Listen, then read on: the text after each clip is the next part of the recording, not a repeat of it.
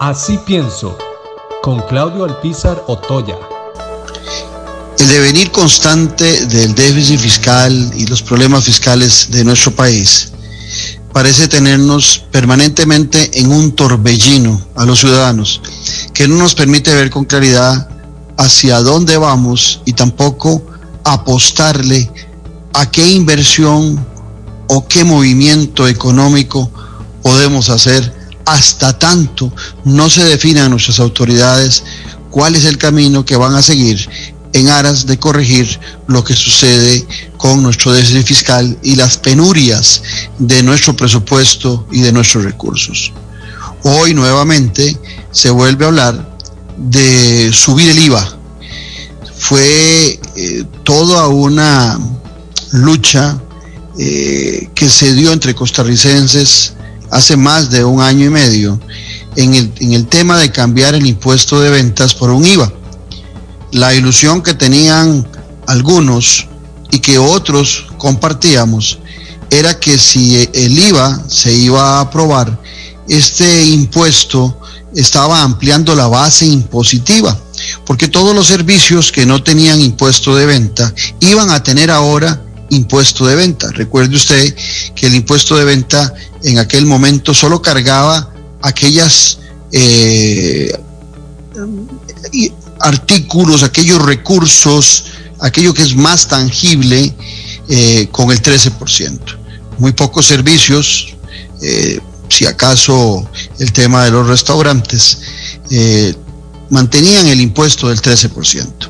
Cuando vino el IVA, la gran transformación no era aumentar el IVA, sino aumentar la base impositiva. ¿Qué quiero decir con esto?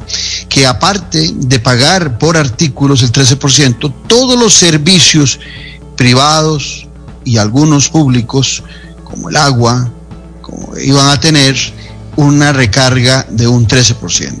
Y suponíamos que entonces, sin necesidad de aumentar más allá del 13% que ya estaba establecido, y vamos a tener la oportunidad también de recaudar más fondos y no necesariamente volver a subir la tasa impositiva en este impuesto.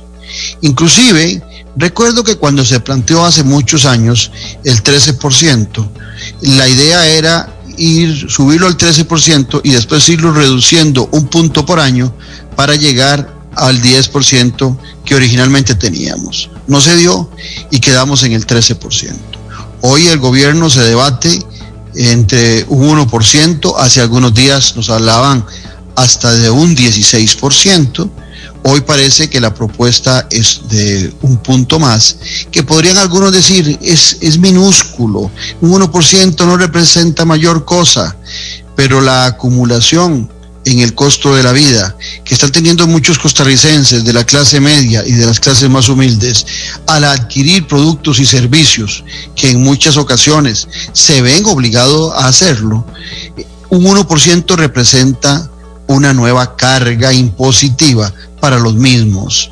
Es muy complicado, parece que no hay salida y parece que el gobierno de la República eh, se preocupa poco por la racionalización del gasto, se preocupa poco por buscar cómo reactivar con un verdadero programa de desarrollo económico y eh, en lo que le queda de gobierno al presidente Carlos Alvarado, aproximadamente 17 meses, partiendo de enero hasta mayo del próximo año, parece que su apuesta es a cargar sobre los hombros de los mismos la solución de los problemas fiscales que no necesariamente han estado en los hombros de esos mismos.